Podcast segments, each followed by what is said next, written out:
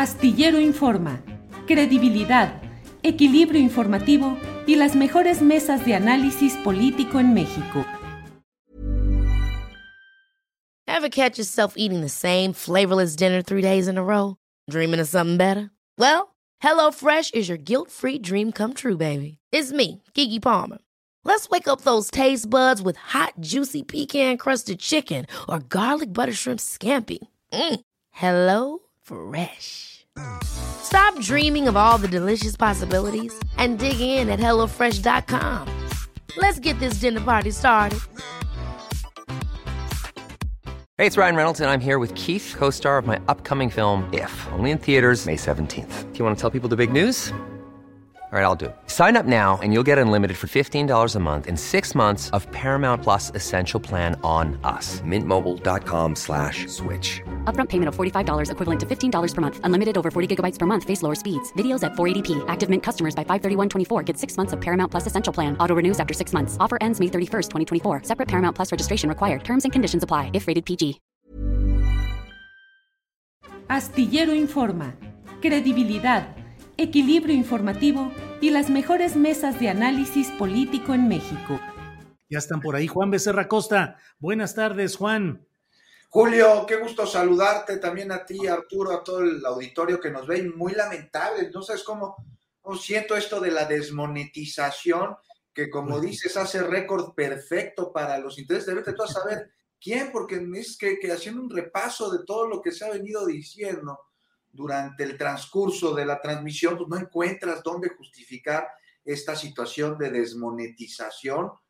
Pues digno de análisis, a ver a quién están molestando y qué vara tiene ahí en YouTube, porque de otra manera no se podría entender. Lamentable, pero como dices, seguimos adelante y con mucho entusiasmo. Así es, Juan, te agradezco tus palabras, gracias. Don Arturo Cano, ¿cómo está usted? Buenas tardes. Muy buenas tardes, Julio, Juan, a todos los que nos acompañan, muchas gracias. Gracias a ustedes. Arturo Cano, pues vamos empezando. ¿Y qué dicen? Llegando y haciendo lumbre. Mm, uno de los temas eh, em, polémicos eh, de estos momentos es el que se refiere al tema de la UNAM. Las eh, palabras del presidente de la República hoy volvió a insistir en el tema. ¿Qué opinas en lo general, Arturo Cano, de todo esto que se ha estado hablando, la derechización de la UNAM o no, el acompañamiento o no de parte de la comunidad universitaria en las luchas contra el neoliberalismo? En fin, ¿qué opinas, Arturo? Pues, eh, en primer lugar, creo que las generalizaciones eh, o, el tomar expresiones del presidente fuera de, contexto, pues crea este tipo de, polémicas, aunque en este caso en particular, pues parece que se trata de una polémica que el presidente quería bien, bien instalada, ¿no? Se ha planteado el, tema desde, eh, desde Palacio Nacional de que la Universidad Nacional se ha derechizado, que hizo poco o nada durante la etapa neoliberal en términos del ejercicio crítico que se esperaba. Y bueno, pues la mera verdad es que la UNAM, ni ninguna universidad pública, eh, es una isla. Durante la, etapa de los gobiernos autoritarios del PRI, pues sus, rectores, sus, élites eh, respondían eh, a las políticas que se dictaban desde los gobiernos autoritarios, con excepciones, porque siempre a lo largo de la historia y, esto reafirma que no se trata de una isla, pues en la UNAM eh, se expresan las tensiones nacionales, las fricciones, los, los conflictos, como ocurrió en 68 con el bazucazo y la marcha encabezada por el rector Barros Sierra, eh, como ocurrió con el posicionamiento del rector Pablo González Casanova, como ocurrió eh, con el paso del tiempo, con el surgimiento de los sindicatos universitarios y la oposición de la élite que controlaba la UNAM, eh, por ejemplo, el, doctor Jorge eh, Soberón, que, se opuso a la sindicalización del personal académico y de los trabajadores administrativos, pues eh, propició el ingreso de la policía a, las instalaciones de la universidad, algo que se repitió en, en 1999 con la huelga del CGH. Pero la UNAM ha estado presente, digamos, en los momentos importantes de, la historia, en toda lucha social, en toda lucha política, eh, eh, en defensa de la educación pública y de la gratuidad, como sucedió en el 86, eh, ese movimiento del CEU, en el que se forjaron muchos de los cuadros que ahora están en el gobierno, o más tarde en el 99 con el, con el CGH. Creo que, que ver a la, a la, universidad como una isla, como una eh, burbuja donde ocurren cosas que no tienen que ver con el resto del país, pues es un, un error. Recuerdo que en alguna ocasión eh, le, preguntaron a Ifigenia Martínez, eh, que había sido muy, elogiada eh, por, por el secretario de, Hacienda, me parece que Guillermo Ortiz, este, alguien se acercó a ella, era senadora, creo recordar, y, le dijo, oiga, pero pues usted ahí en la UNAM, como directora de la Facultad de Economía, pues también tuvo alumnos que son ahora notables hacedores de las políticas neoliberales, como Carlos Salinas y otros. Y entonces la profesora contestó, pero eso no lo aprendieron en mi escuela. Pues sí. Muy bien, Arturo. Gracias, Arturo Cano. Juan Becerra Costa, ¿qué opinas sobre este tema de la UNAM, de las críticas del presidente y pues eh, en general las universidades públicas en las cuales pues no solo el presidente ha hablado de la UNAM, sino en otro momento de la Universidad de Guadalajara, ha habido señalamientos respecto a todo lo que sucede negativo con estas mafias políticas, se ha dicho, en las universidades públicas. ¿Qué opinas, Juan Becerra Costa, por favor? Pues me parece, Julio, que es mucho lo que se ha desinformado al respecto y son muchas este, las molestias que incluso de personas que ni son universitarias y que históricamente criticaban a la universidad y a sus integrantes, pues hoy salen a defenderlas, lo, que nos, pues nos da ahí un clarísimo ejemplo de que nada más hay quienes están buscando agua para jalar a su molino sin importarle cuál es la discusión. Y distraen de esta discusión para intentar politizar o este, tergiversar eh, cualquier tipo de información.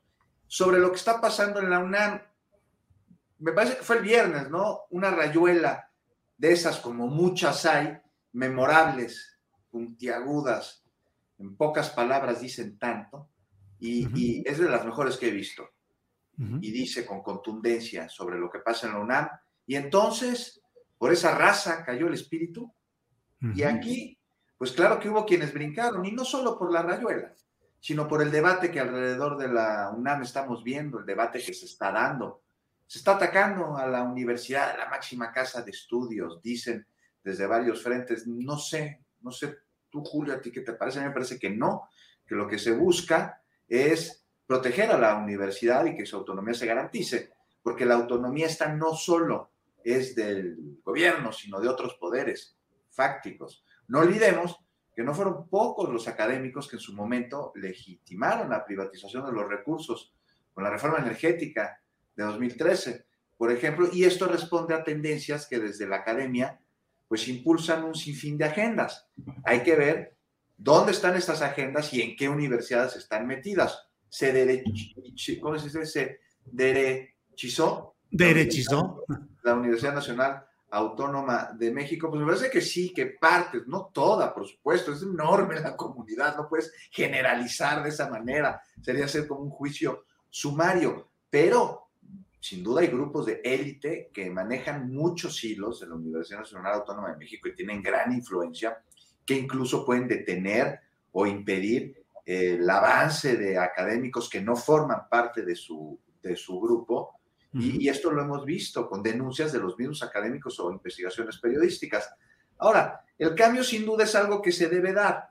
Y no solo hoy, Julio, siempre, y más en una casa de estudios como lo es nuestra universidad, una casa de estudios que forma profesionales.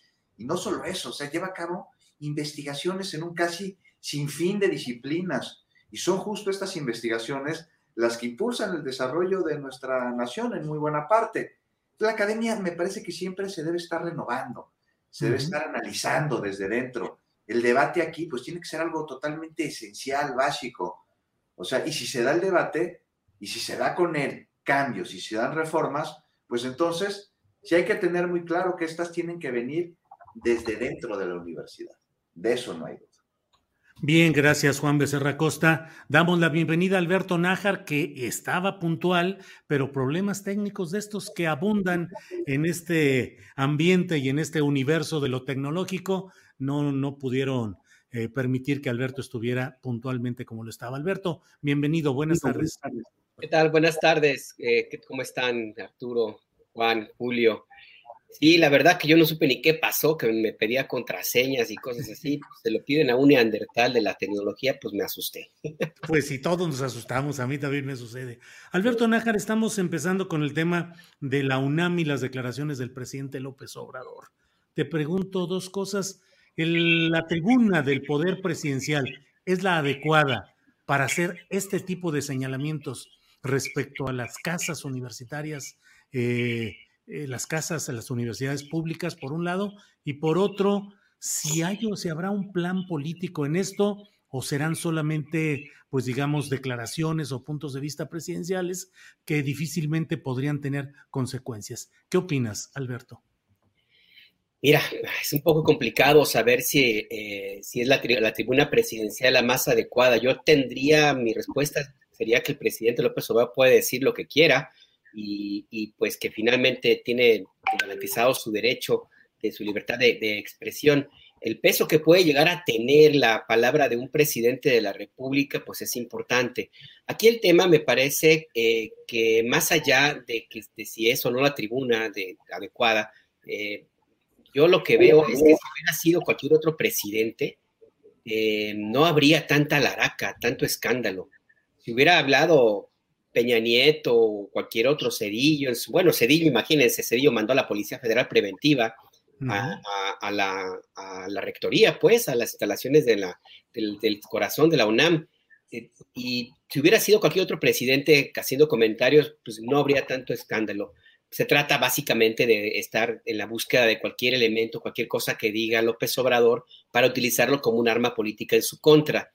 Em, a mí me llama mucho la atención que quienes en su momento trataron en alguna eh, parte de su propia historia política de que desapareciera la UNAM o que estaban en contra definitivamente de los egresados de esta universidad y que estaban en favor de que se recortaran recursos públicos a, las universidades públicas, pues se hayan convertido ahora en los principales defensores de, la, de la universidad, se hayan convertido en, se hayan envuelto en la bandera eh, y se hayan tratado de arrojar desde cualquier poste, no sé, para tratar de, defender la autonomía universitaria que en ningún momento ha sido violentada, creo yo.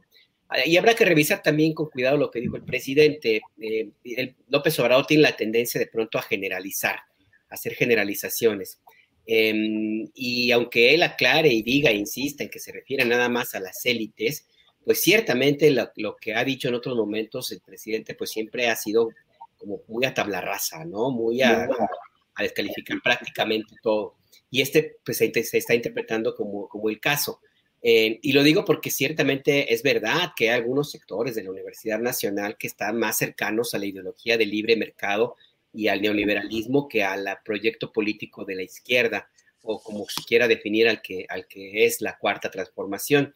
Entonces, pues sí tiene algo de razón el presidente.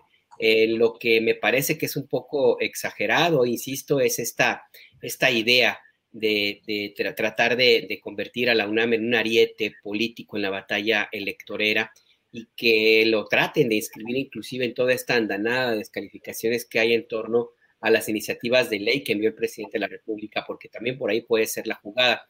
Yo lo que veo, el presidente López Obrador no da paso sin guarache, entonces los señalamientos a la UNAM no son gratuitos, porque los pudo haber hecho desde el año pasado, antepasado. La UNAM, ciertamente, algunas partes algunas partes, algunas facultades, algunos personajes, pues tienen ya rato que están más cercanos, insisto, al neoliberalismo que a la izquierda.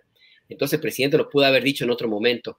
¿Por qué lo hace ahora? Pues habrá que revisar, habrá que revisar cuál es la intención y la estrategia, qué es lo que ven en su círculo cercano, de qué personajes cercanos, no a la UNAM, a las universidades públicas, están eh, incorporándose a este bloque opositor al presidente eh, López Obrador. Y lo quiero unir rápidamente para cerrar, Julio, pues con lo que ha sucedido con la Universidad de Guadalajara, que eh, tuvo un foro en el que tú participaste recientemente, pues donde estaba clarísimo que la intención era tratar de establecer una cobertura académica o universitaria a un bloque opositor que abiertamente va en contra de todo lo que haga la cuarta transformación. Tú me parece que está el presidente moviendo sus piezas, está trincherándose y está preparándose para la siguiente gran batalla, que esta sí va a ser enorme, que es lo de la energía eléctrica, el litio, el 2022 y lo que venga, Julio. Bien, Alberto, muchas gracias.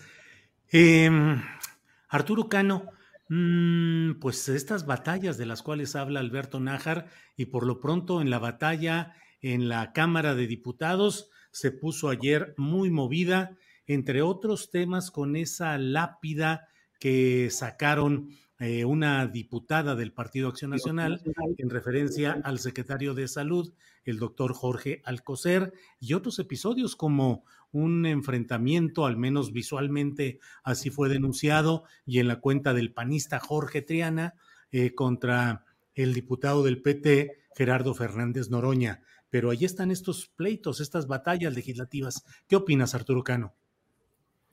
Pues a, mí esa imagen de la lápida eh, con, eh, con la imagen del secretario de Salud Jorge Alcocer, uno de eh, un médico además muy, muy respetado,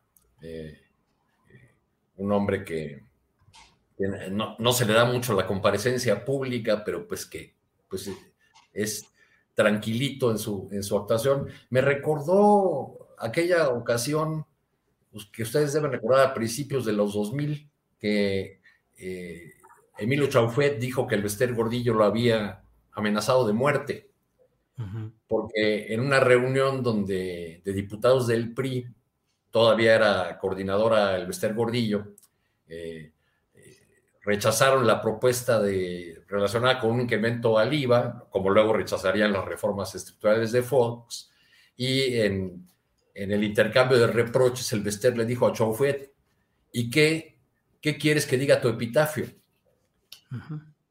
Eh, cuando Chaufet salió de esa reunión, eh, habló de que eso equivalía a una amenaza de muerte, y así ha sido interpretado, al menos en las redes sociales, esta imagen como una suerte de, eh, de lance que, permite a, los críticos de los legisladores del PAN llamarlos necrofílicos o hablar de, de, eh, que se trata de, una amenaza, cosa que ellos niegan. Es un espectáculo lamentable, quizá deberían eh, buscar otras formas de, hacer saber su sentir, sus protestas, sus ideas, su desacuerdo con las, con las políticas de este gobierno, pero me parece que no contribuye para, para nada a, mejorar la imagen de una de las instituciones públicas que tiene peor imagen, que son los diputados.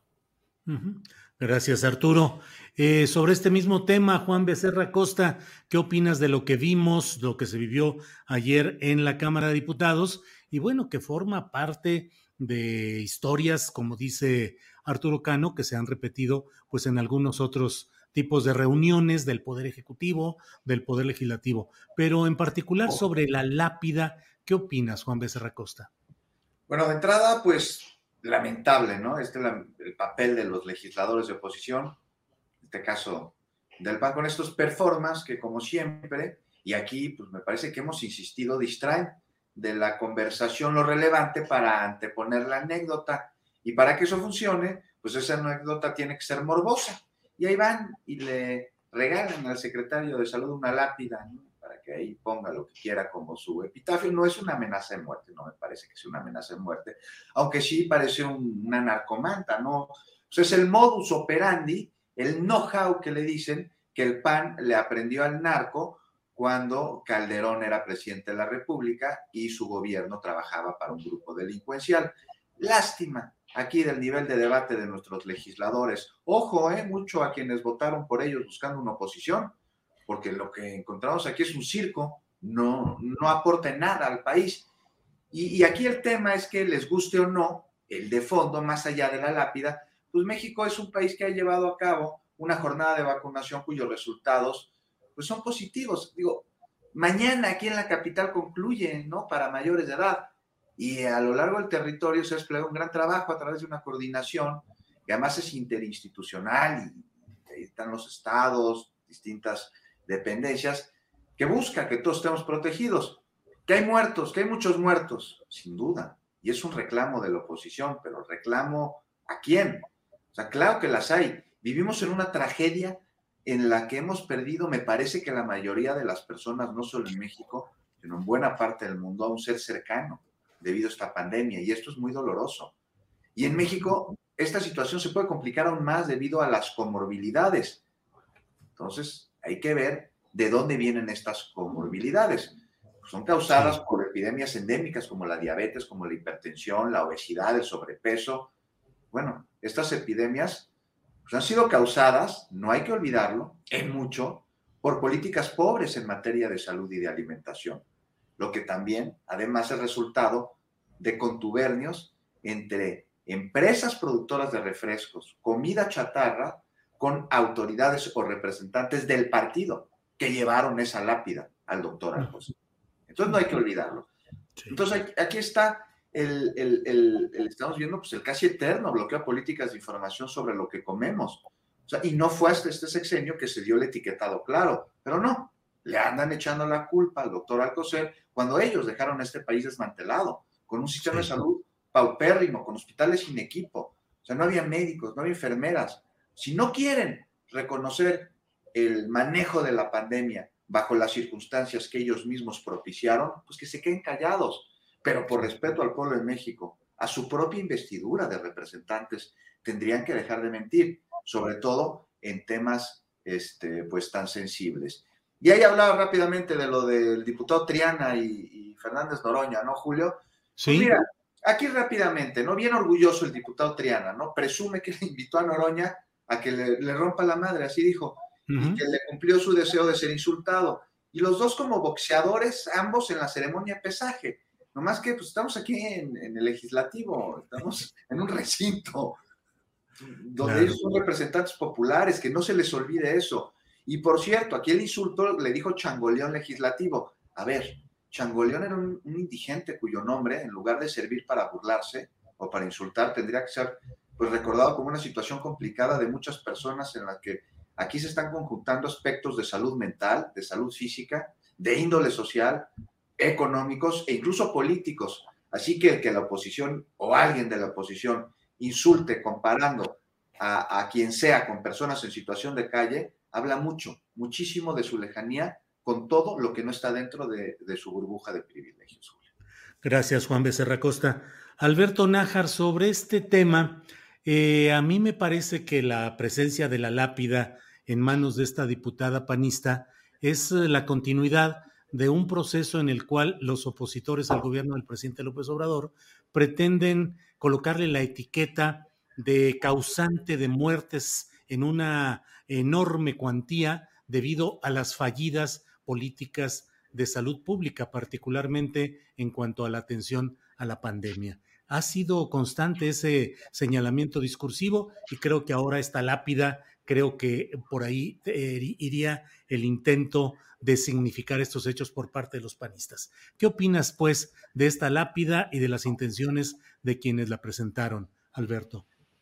Sí, coincido contigo. El Partido Acción Nacional y los sus aliados, cualquier cosa que se pueda llamar ese bloque que ya me dijeron por ahí que no debo decirle bizarro, sino más bien otra cosa, eh, este grupo opositor, eh, están en la, en la idea de, insisto, de aprovechar cualquier, cualquier tema para tratar de desprestigiar a la cuarta transformación y en ese propósito pues se hace un ejercicio profundo de desmemoria porque si hubo alguna responsabilidad en, la, el número de muertes que puede haber, bueno, que puede haber, no, que han ocurrido en, en los últimos meses por la pandemia, en, en, el sentido de la atención médica, a eso me quiero referir para no hacerme bolas, pues es justamente como decía Juan, a este sistema médico hecho pedazos en la basura que, que se heredó, que existía, como lo dejaron los, los gobiernos anteriores se hizo lo que se pudo para tratar de instrumentar rapidísimo este, este, este sistema hospitalario,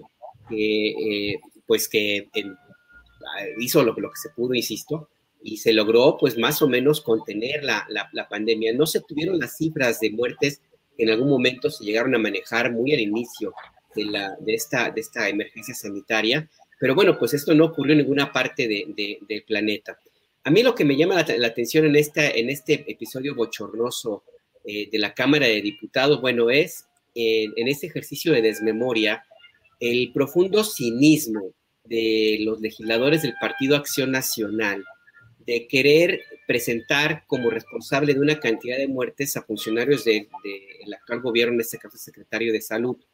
Eh, y lo hace los representantes del partido político que prohijaron a un sujeto que por un afán mezquino, porque no hay otra forma de decirlo, eh, para legitimar su imposición en la presidencia de la República, desató el mayor baño de sangre en la historia reciente de este país. No ha habido más cantidad de personas asesinadas ni tanta violencia desde la guerra cristera.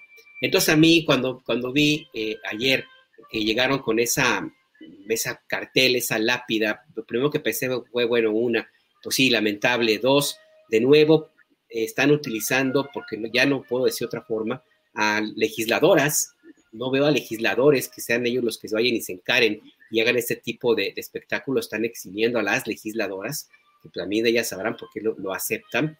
Y tres, pues me pareció muy natural la referencia a la muerte, porque pues los, los, la cúpula de ese partido político ya se acostumbraron a la sangre. Ellos tienen nostalgia por las masacres, por los homicidios, por los asesinatos múltiples, por la violencia. Para ellos, la muerte, el asesinato de los pobres, de los más pobres, pues es para ellos el sinónimo de un buen gobierno y están orgullosos de eso y lo presumen. Así es que pues, cuando vi que llegaron con esa referencia a un cementerio, dije, pues es natural, es natural, lo traen en su ADN, Claro. Alberto Nájar, gracias. Em, Arturo Cano, pues eh, vamos otra vez a los momentos de crispación y de ruido y de protestas y rechiflas. Ayer el director de la Comisión Federal de Electricidad, Manuel Bartlett, eh, cuando hicieron alguna alusión a la caída del sistema electoral en 1988, cuando Bartlett era secretario de gobernación y presidente de la Comisión Federal Electoral, eh, él respondió y dijo que aquello había sido un amaciato entre el Partido Acción Nacional y Carlos Salinas de Gortari, y eso provocó pues las rechiflas, las acusaciones de cinismo y sigue esa discusión. ¿Qué opinas, Arturo Cano? ¿Habría sido amaciato entre el PAN y Carlos Salinas lo que sucedió con la caída del sistema en 1988? Tu micrófono, tu micrófono. Tu micrófono, ya. Sí, gracias, Julio. Eh, el, amaciato eh, existió claramente. Eh, lo, que, lo que parece es que el director de la Comisión Federal de Electricidad está algo confundido con la cronología de aquellos años, el, en los que él jugó un papel muy importante, porque a lo que se refiere eh, Bartlett con esta declaración que al parecer se da en el marco de una comparecencia donde ya eh, él quiere responder rudo, él quiere responder fuerte a, las, a los cuestionamientos de los legisladores de la oposición, digo, se, fue dando en los siguientes años, vinieron las, las llamadas concertaciones, el PAN ganó su primera gobernatura y desde entonces con Salinas y, con este eh, hombre apodado La Ardilla eh, en Los Pinos, pues se fue construyendo lo que ahora o, lo que con el paso del tiempo llamaríamos el PRIANO, esta alianza de dos fuerzas políticas que comparten un modelo, una, una idea de país. Eh, Bartlett es, un personaje que, que, nunca ganaría un concurso de popularidad ni de Mister Simpatías, ¿no? Evidentemente. Eh, y creo que esa es una de las razones que, llevó al presidente López Obrador a colocarlo precisamente en ese lugar donde está, en la Comisión Federal de Electricidad. Estaba revisando eh, qué dijo el presidente a las críticas de los primeros días tras el nombramiento de Bartlett. Este, y me encontré una expresión del presidente que dice, necesitamos a una persona como Bartlett, refiriéndose específicamente a ese cargo, ¿no? Entiendo que hay medidas que no, le, que hay medidas que no les gustan, pero tenemos que acabar con la corrupción. ¿Qué hubiera pasado con un personaje que no tuviera el talante político de Bartlett colocado como ha estado el poblano frente a los grandes eh, intereses que se mueven en el, en el, sector eléctrico? ¿no? Le hice esa pregunta hace un rato a, a, un dirigente de Morena y me dijo, pues es muy probable que a otro ya lo hubieran comprado o lo hubieran quebrado. ¿no? Uh -huh. eh, esta revisión, eh, este revisionismo histórico bartliano, eh, pues creo que se, se cae muy, eh, muy fácil, eh, pero le cuesta a de este señalamiento porque él ha pasado a ser con el correr de los años casi casi como el único responsable de la caída del sistema y del fraude de 88. O sea, no estamos hablando de una operación de Estado, no fue una operación de Estado, pues entonces no hubo un solo responsable, ¿no? Este, ¿Cuándo fue que el ingeniero Cárdenas perdonó a Bartlett como el, el, principal actor perpetrador del fraude de 88, pues el día que se sentó con él a, este, en los mares del nacionalismo energético este, y, juntos hicieron una propuesta para oponerse a una eh, reforma privatizadora. Ya, ya ha sido hasta, hasta perdonado por la principal víctima de aquel fraude del, del 88, lo que no quiere decir que pueda reescribir la historia de aquellos momentos. Gracias, Arturo Cano. Juan Becerra Costa, ¿qué opinas del personaje Manuel Bartlett, de su eventual responsabilidad en el fraude electoral del 88 y su frase ahora de que todo fue el amaciato entre Acción Nacional y Carlos Salinas de Gortari? Cínica frase. Y hay que recordar aquí que el, la gran víctima del fraude del 88 no fue Cuauhtémoc Cárdenas, fue el pueblo de México. Aquel 6 de julio del 88, en México hubo un despertar, pero lamentablemente se nos subió el muerto. Nos indujeron ahí una parálisis del sueño, de la cual no salimos, sino hasta el 2000, pero para entrar, debido a una fantasía común, a una pesadilla disfrazada. O sea, sacar al PRI de los pinos era la fantasía y quien llegó en su lugar fue la pesadilla. Fox, uh -huh. el PAN Calderón, es otro tema. Esas fueron la primera y la última elección en las que participó como candidato a la presidencia Cuauhtémoc, en el 88 y en el 2000. Y en la primera, en esta, que nos compete hoy, por lo dicho por Bartlett ayer, en la primera ganó y le arrebataron el triunfo a él y a los millones que votaron. Votaron porque yo estaba muy chavito, no podía votar todavía, por lo que por primera vez en muchos años, casi 80, pues se vio como una opción real para salir de los abusos, de los crímenes, de las persecuciones, de esa guerra sucia que realmente fue terrorismo de Estado, que el partido que se llamó de la revolución cometió. Y quienes estaban entonces en el poder y vieron que este les podía ser arrebatado, impidieron que esa opción llegara. Y entre ellos, ¿quién estaba? Manuel Bartlett, de nadie secreto. Está metido hasta las manitas, no solo en el fraude del 88, también en todo lo demás, incluyendo la guerra sucia. Cuando se anunció lo que llamaron la caída del sistema, Bartlett fue quien se encargó de, de, anunciar esa misma noche que el gobierno tenía, dijo que dificultades en la operación, en la recepción de la información, de, los resultados. Y, esa noche ganó Cautemo. Y esa noche de la Madrid y Bartlett y Salinas se robaron la elección, dando como resultado que este último llegara a, a los pinos. Entonces, pues que fue un amaciato entre el PAN y Salinas de Gortari, dice Manuel Bartlett, pues que, que, que, no ha pasado tanto tiempo como para que lo hayamos olvidado. O sea, él fue un fraude en el que él estuvo involucrado. Pero aquí la gran pregunta que muchos nos hacemos es, ¿por qué mantener en un gobierno cuya bandera es acabar con la corrupción y la impunidad a un dinosaurio depredador en el cuarto? Porque, pues, personifica todo aquello que se busca eliminar. O sea, los invito a salir a la calle y a preguntar a ciudadanos de a pie cuál es su opinión acerca de Manuel.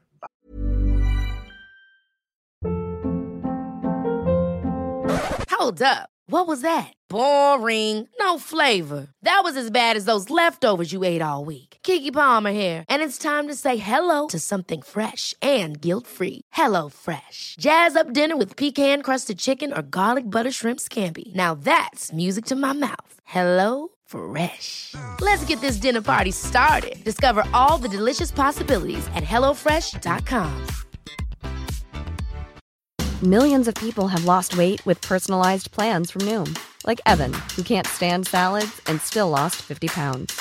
Salads, generally, for most people, are the easy button, right? For me, that wasn't an option. I never really was a salad guy. That's just not who I am. But Noom worked for me. Get your personalized plan today at Noom.com. Real Noom user compensated to provide their story. In four weeks, the typical Noom user can expect to lose one to two pounds per week. Individual results may vary. En la tiendita, en el metro, en la calle. No a partidarios de Morena, no, no. A la, a la gente. Ahora, ¿qué comparte con el presidente? Sí, sí comparte muchas cosas. Un tal repudio de entrada al modelo neoliberal con el que se desestatizó a diestra y a siniestra y a través del cual, por iniciativa de López Portillo, al dejar a la Madrid como presidente, pues el país estuvo manejado durante casi 40 años nomás por tecnócratas, no por políticos, como el mismo Bartlett, quien se sintió traicionado al no ser llamado como candidato a su partido justo en esa elección, en la del 88. Pero eso sí, Bartlett, a diferencia del presidente López Obrador, sí se vio beneficiado por ese modelo. Ya luego, en 2006, aún siendo priista, llama a votar por Andrés Manuel y, y forma parte importante del Frente por la Defensa del Petróleo. Y desde ahí se opone y lucha en los sexenios de Calderón y de Peña Nieto a la apertura energética con la que se entregó los recursos energéticos a privados y extranjeros. Pero vale la pena, aún así, mantenerlo, apoyarlo. Decías, Arturo, que no se quiebra, no hay quien lo compre y estoy de acuerdo contigo. No me parece que hay quien lo compre a Bartlett en esto, ni dice que se va a quebrar. ¿Vale la pena mantenerlo, apoyarlo? Pues solo lo sabe el presidente, yo creo. Y seguro que ha valorado el costo político de tener como colaborador cercano a un dinosaurio que tiene las garras manchadas de todo eso que con nuestro voto en el 2018 queremos dejar atrás. Pero un dinosaurio patriota. es... Pues sí, ahora ya con las aguas bautismales de la 4T, hay muchos que se acercan y ya terminan eh, pues bañados por esas aguas purificadoras. Alberto Nájar, ¿qué opinas de este tema de Manuel Bartlett, sus declaraciones sobre este amaciato y todo lo que se ha dado en este terreno? Eh, por favor, Alberto.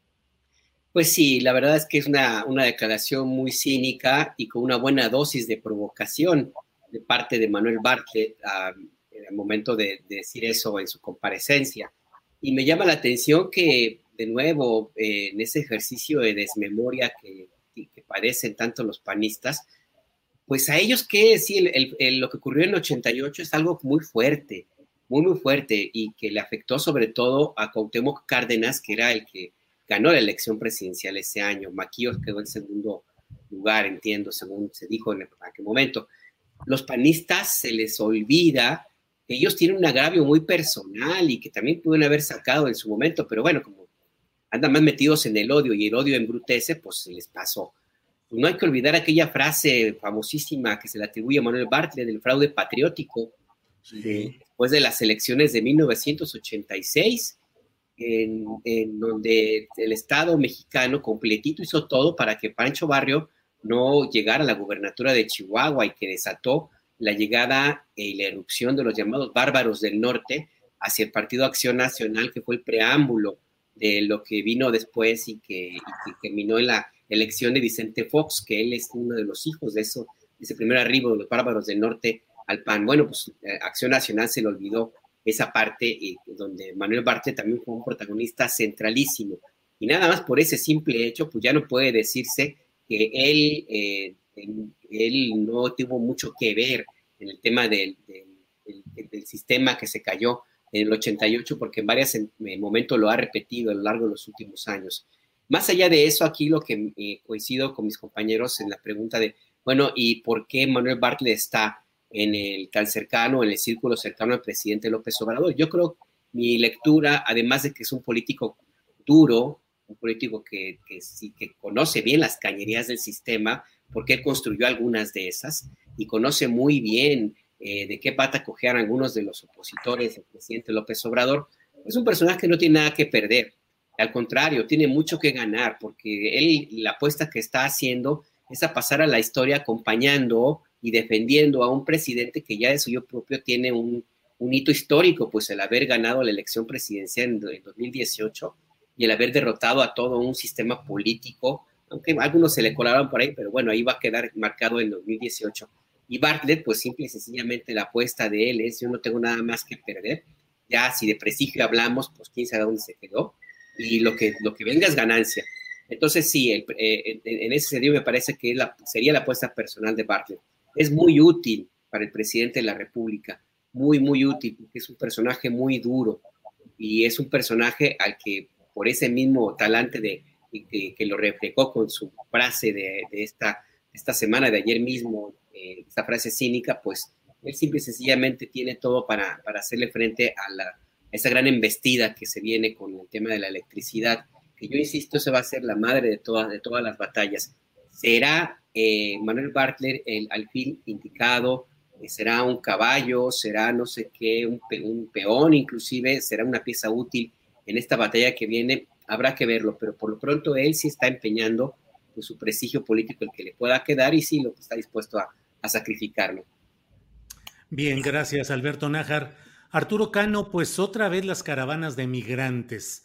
Eh, desde Tapachula se ha, avanzado unos cuantos kilómetros en, en eh, jornadas fatigosas, pero sin, sin represión, sin la contención policíaca en contra de ellos, han avanzado esta caravana migrante que según algunas de las versiones podría tener unos cuatro mil integrantes. ¿Qué va a hacer el Estado mexicano? ¿Los va a detener un poco más adelante? ¿Permitirá que lleguen a la Ciudad de México? Eh, ¿Qué tanto las presiones de Estados Unidos van a exigir y a condicionar la respuesta dura o, o franca de apertura del gobierno mexicano hacia estos migrantes? ¿Qué opinas de todo esto, Arturo Cano? Bueno, lo, que estamos viendo es una... Bueno, el Estado mexicano va a ser prudente, ya dijo el canciller Marcelo Ebrard, con esta caravana en particular. Eh, siempre que se organiza un grupo de migrantes y comienzan a avanzar desde nuestro sur profundo, pues hay eh, el, el tema recobra vida en los, en los medios, se comienza a hablar de ese fenómeno, se empiezan a, circular las eh, teorías de la conspiración o, los señalamientos de que se trata de eh, grupos organizados por dirigentes que tienen otros intereses u otras pretensiones más allá de, la necesidad de las personas que se organizan para caminar desde el sur. Creo que la, la migración, como nos muestran los datos recientes, digo, acaba de salir los datos del año fiscal de Estados Unidos de septiembre a octubre y hablan de un, un millón setecientas mil deportaciones de Estados Unidos, un número que no se veía, que sobrepasa incluso al récord anterior que era de, me parece que de 1986. Entonces, si tenemos ese volumen de deportados, pues tenemos un volumen también muy importante de gente que logró pasar y un volumen todavía mucho mayor, es decir, de millones de personas que han estado atravesando nuestro país desde hace muchos años. Es decir, la migración es un enorme río que de cuando en cuando se organiza en un pequeño arroyo para circular de manera más segura. Pero es algo que no va a parar, que no va a detenerse y frente a lo cual eh, la actual administración parece tener o haber tenido una eh, actitud más reactiva que una política que eh, plantee eh, grandes líneas de, de, las acciones que México quiere tomar este, frente al fenómeno migratorio. Es decir, cuando llegó el presidente, abrió la frontera, comenzaron a darle identificaciones a los migrantes y frente a las presiones trompianas, viene la marcha atrás. Eh, hay cambio de gobierno en Estados Unidos. Eh, Joe Biden hace declaraciones que eh, suavizan la, dureza migratoria de su antecesor y eso desata de nuevo el flujo migratorio no solo desde Centroamérica, sino también desde otras naciones. Y aquí viene el componente nuevo migrantes que, haitianos que ya tenían cuatro, cinco o más años en países como Brasil y Chile deciden que es su momento de ir a, Estados Unidos. Lo que, lo que hemos tenido pues es una, una falta de política migratoria de, parte de México cuando sucede la tragedia de Afganistán, el, canciller Ebrard eh, pide que distingamos entre dos tipos de migrantes, los que huyen de la violencia o de la persecución, como en el caso de Afganistán, y los migrantes económicos. Eh, el problema es que no se puede caracterizar así blanco y negro, porque entre los muchos miles y miles de migrantes centroamericanos, hay los que huyen de la pobreza, ciertamente, pero también hay otros que simplemente ya no quieren estar en su país porque los pueden matar. Con la, presencia de las maras y de la delincuencia desbordada en esos países, yo hace un tiempo encontré una familia que, que lo que me decían ellos, oiga, y por ahí cerca de la central de Abastos habrá eh, chamba, habrá trabajo. ¿no? Ellos no, no conocían la, la, Ciudad de México. Y les dije, sí, eh, ahí es probable que haya trabajo, pero ustedes saben que también México tiene, es un país que tiene muchos problemas de, de inseguridad, de violencia, ¿no? Y me contesta ella, pues sí, nada más que México es un país muy grande. El Salvador es tan chiquito que no tenemos de dónde escondernos. Híjole. Pues sí. Arturo Cano, gracias. Sobre este tema, Juan Becerra Costa, hay quienes hablan de que es una provocación, es una eh, caravana orquestada por intereses en los cuales se incluye al siempre presente en estas especulaciones George Soros. Hay quienes creen que es pues algo orquestado para crear problemas. Hay quienes creen que es la expresión pues de estas situaciones de pobreza, de injusticia, de criminalidad, de la cual van huyendo. Eh, ¿Qué opinión te merece el tema, Juan Becerra Costa, y qué crees que debe hacer el Estado mexicano? ¿Dejar pasar, frenar, negociar con Estados Unidos? ¿Cuál es tu opinión, Juan, por favor? Uy, es un tema muy complicado. ¿Qué debe hacer y qué puede hacer? No olvidemos que esta situación es complicada. Y, y, sobre lo que me preguntabas al principio, lo que mencionabas al principio, Julio, hay quienes creen que es algo para provocar, es alguien que hay quienes creen que es algo orquestado por otro tipo de intereses ajenos a los de los migrantes y hay quienes este, afirman que se debe a la situación. Yo me parece que puede ser un conjunto de todo, que una cosa no, no, son excluyentes estas, este, estos asuntos que estás mencionando y, muchos de ellos se pueden aprovechar de precisamente la migración, que entre países pues no es algo nuevo, es tan antiguo como no sé, Julio, la misma creación de las fronteras y los éxodos pues, aún más anteriores. Y lo que sí cambia son las características de las caravanas. Y es algo que vemos hoy, aquí en el sur del país. Y parte de ello, lo que se puede observar, me parece que sí tiene que ver con la organización de las caravanas, ¿no? Esto que mencionabas al principio. Su operación, con la que miles de personas avanzan ante situaciones verdaderamente complicadas y quienes los dirigen muchas veces es a través del WhatsApp. Será interesante entonces saber quiénes y cuáles son estas personas, cuáles son sus verdaderos intereses.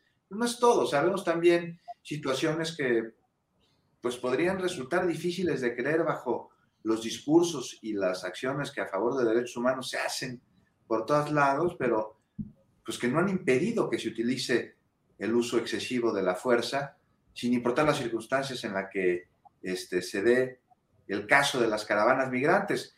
Pero también vemos cambios de un día para otro.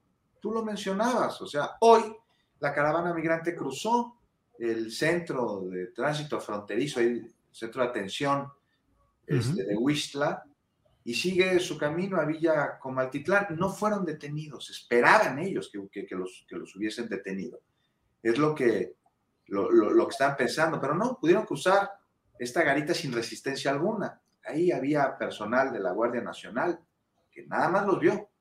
También vemos que hay migrantes que antes que otra cosa, antes de Estados Unidos, vienen a la capital, vienen al Senado, vienen a la Cámara de Diputados, vienen a la Secretaría de Gobernación. ¿A qué vienen? Vienen a solicitar que se agilicen los trámites para sus permisos. y aquí hay una cosa, no creo que los problemas derivados del uso de la fuerza excesiva contra migrantes se van a resolver así nada más al sancionar a quienes cometan los abusos, que sin duda sí es algo que se debe hacer, por supuesto, sancionar. Pero aquí, y yendo a tu pregunta final, voy a ser muy breve, pues se requiere, pues una vez que tenemos una estrategia para abordar el tema desde sus causas, idear estrategias a mediano, a corto plazo, es lo, urgente, ¿no? Mientras sucede lo otro, porque no será cosa de poco tiempo que se ataquen las causas de la migración en los países de origen y que se cree desarrollo. sea, y México se encuentra en una situación, te lo decía al inicio, que me parece que es muy complicada, en la que hay que ver qué se debe hacer, sí, pero también qué se puede hacer, dadas las circunstancias. Y lo primero es proteger a los migrantes de los peligros que les acechan en su camino, que sucede con, con, la atención, con la manutención durante su recorrido a un país que Julio no los va a dejar ingresar. Y que en muchos casos es la única opción de los migrantes, es lo único que buscan. Oye, no te van a dejar a los Estados Unidos, yo llego, quédate en México, no me voy a quedar aquí. En fin, Julio, me parece que, que estos temas pueden sobrepasar a cualquier gobierno, no solo al de México, a cualquier otro. Gracias, Juan Becerra Costa. Eh, Alberto Nájar, ¿qué opinas sobre este tema de la caravana migrante, la postura del gobierno de México? ¿Qué opinas, Alberto Nájar?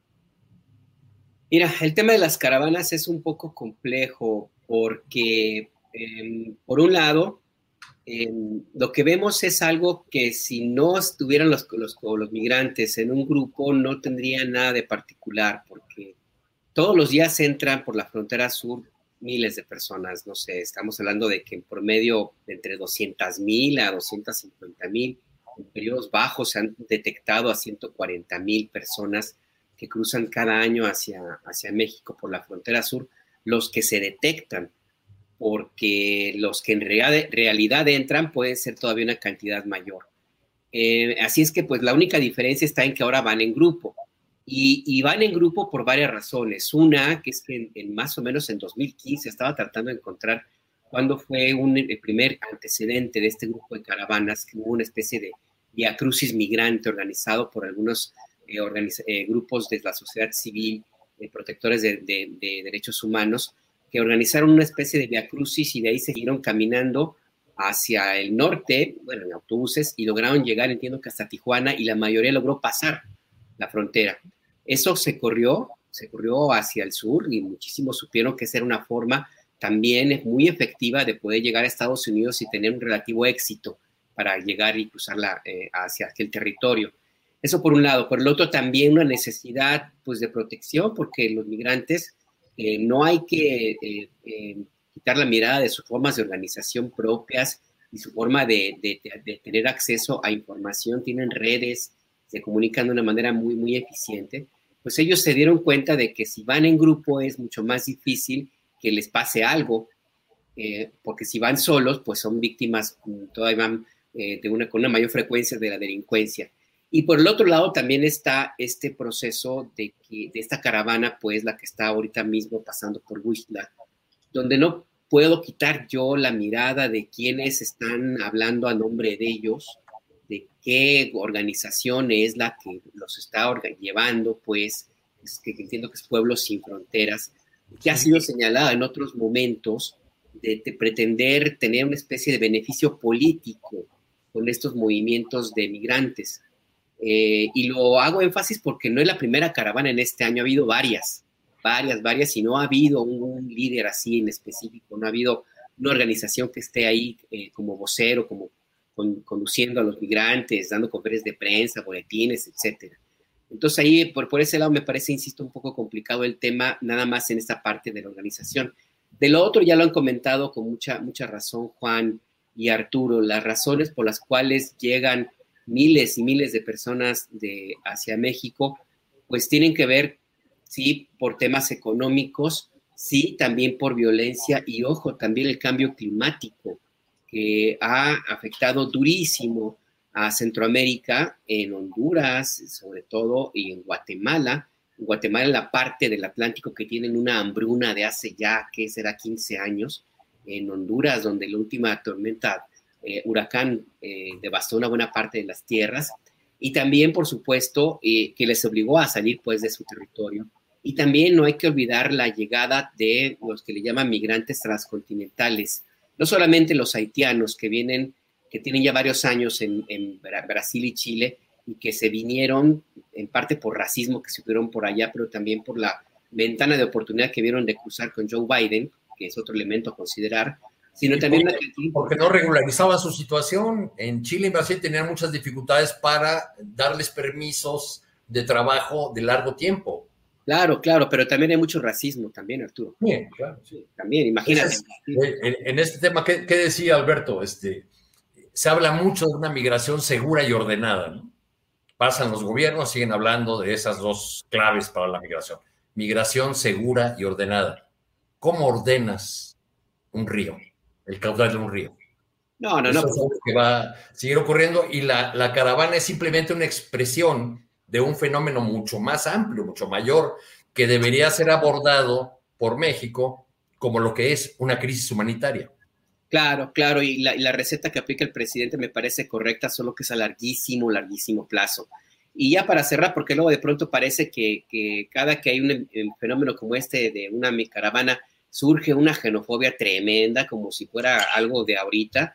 No, hombre, y Arturo da fe en esto, que desde 1997 que andamos en esto, ¿no, Arturo? Y, sí. y el fenómeno es casi igual. La única diferencia es que hay una cantidad mayor de africanos, se le sumaron brasileños en algún momento, ecuatorianos, eh, haitianos, en fin. Así es que pues es algo que ha ocurrido todo el tiempo y tiene razón Arturo. El tema aquí es cómo lo abordan los distintos gobiernos y es bien complicado. ¿Qué se puede hacer? Pues tiene que hacerse más eficiente el sistema de asilo, tiene que reforzarse la estructura de atención a migrantes de parte del gobierno mexicano. La respuesta no puede ser nada más militar como es la que tiene el presidente López Obrador ahora. Bien, gracias Alberto.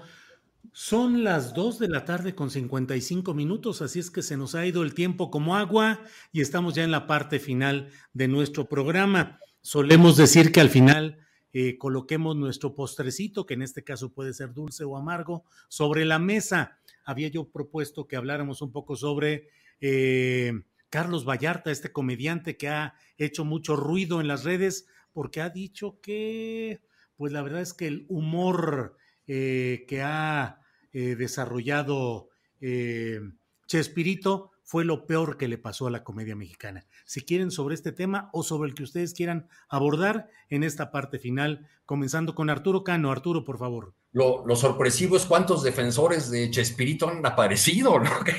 Muchísimo, o sea, o sea eh, Roberto Gómez Bolaños era un personaje conservador, eh, viajó a Chile y Argentina en la peor etapa de las dictaduras, fue emblema, buque insignia del imperialismo cultural mexicano ejercido a través de Televisa.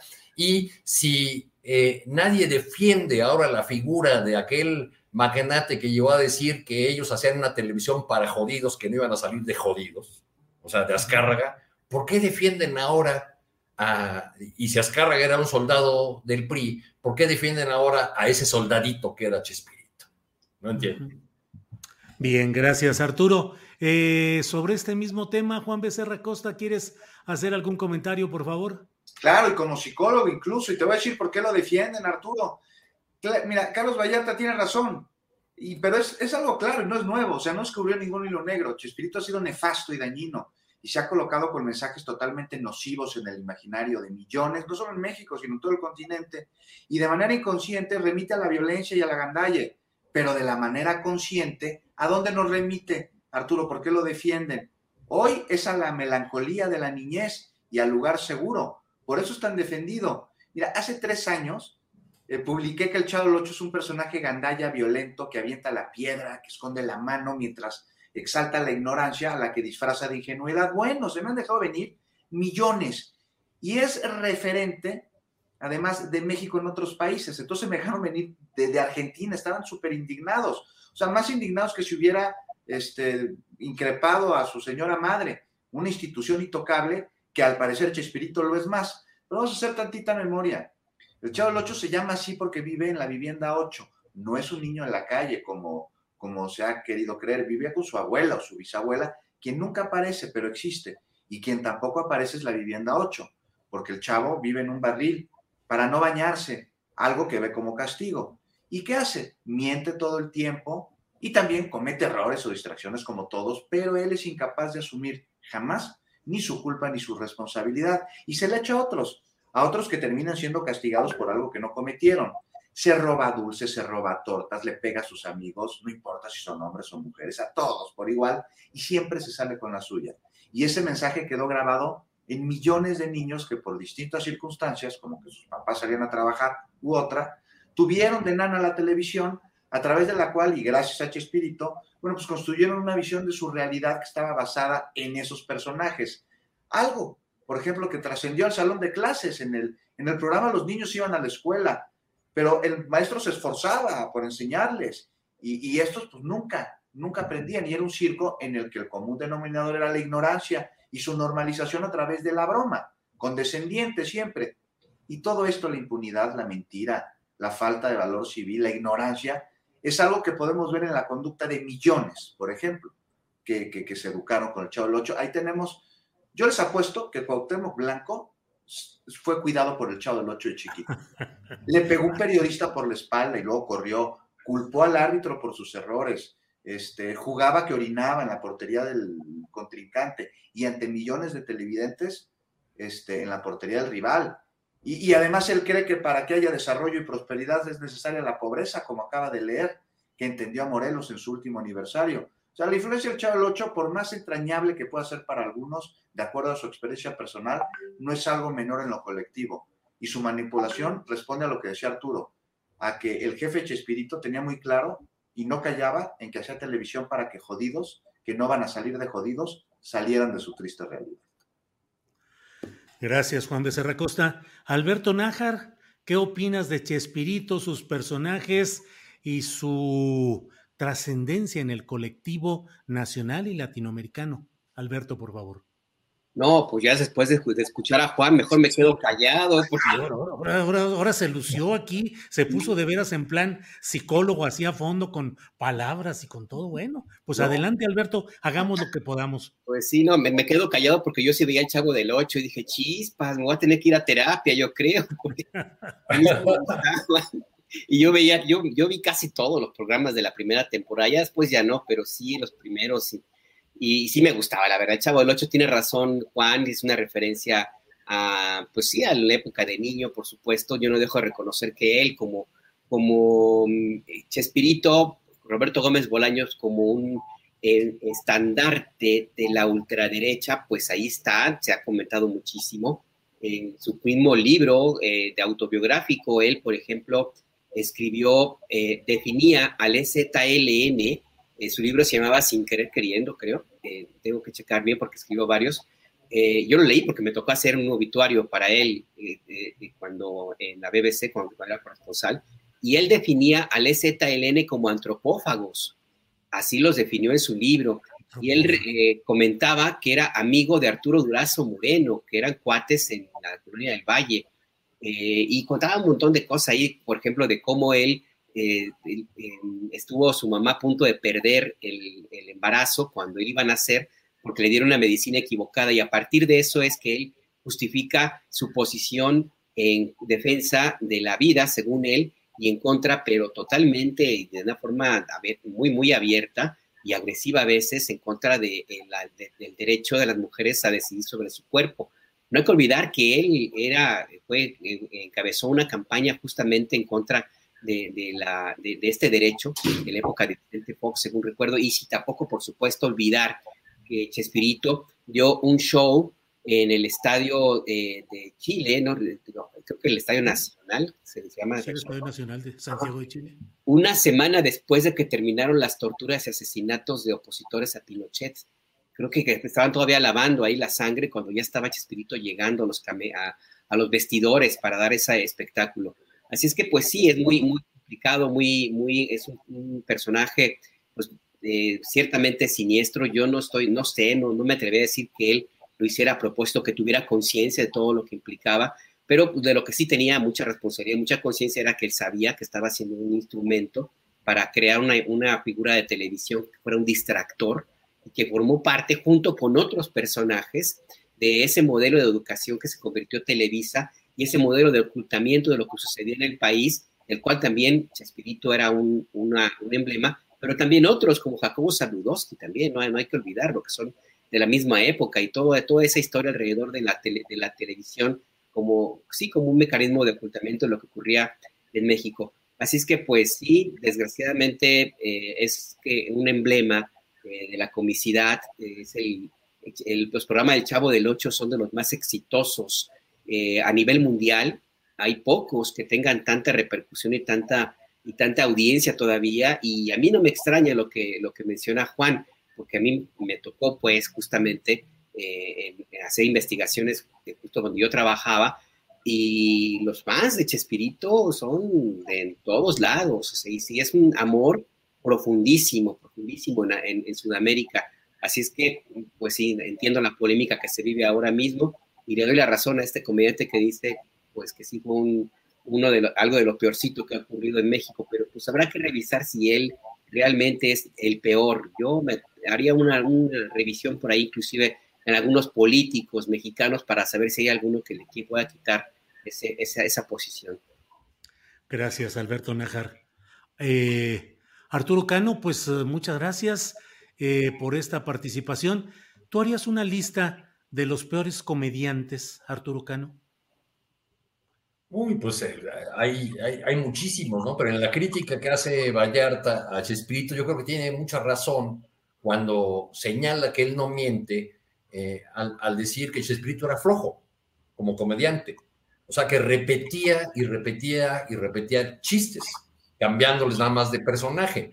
Entonces, bueno, eh, Gómez Bolaños era toda una industria, ¿no? Él era el dueño de la, de la empresa, del, circo. Y pues sí, como, como comediante, pues creo que quedó mucho a deber.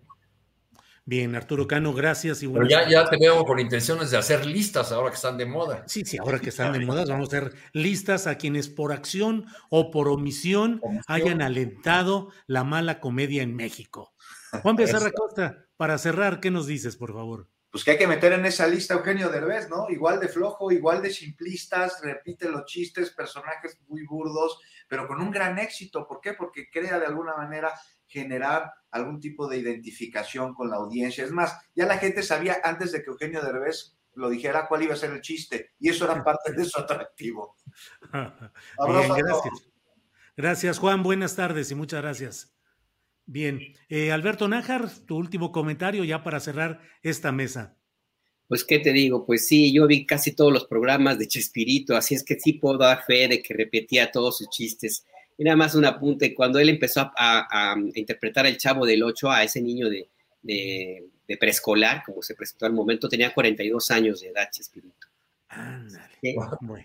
Ahí, pues ahora hay comediantes también que presumen de jóvenes, de jovencitos y no lo son. Sí, hay, uno, que le dice el jefe Diego, ¿no?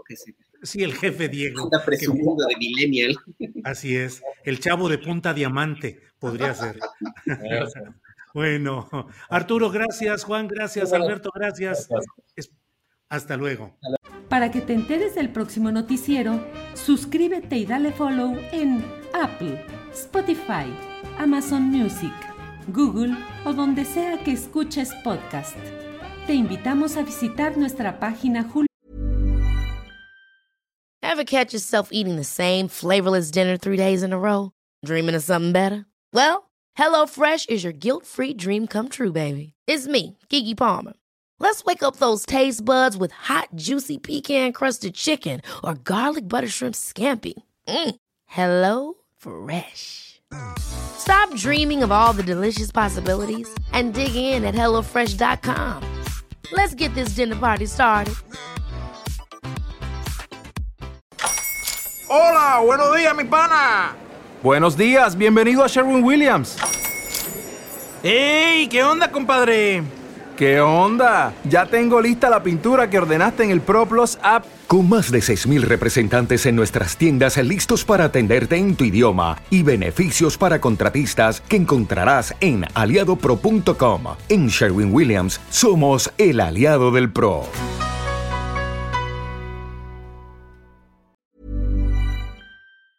Astillero.com para que te enteres del próximo noticiero, suscríbete y dale follow en Apple, Spotify, Amazon Music, Google o donde sea que escuches podcast. Te invitamos a visitar nuestra página julioastillero.com.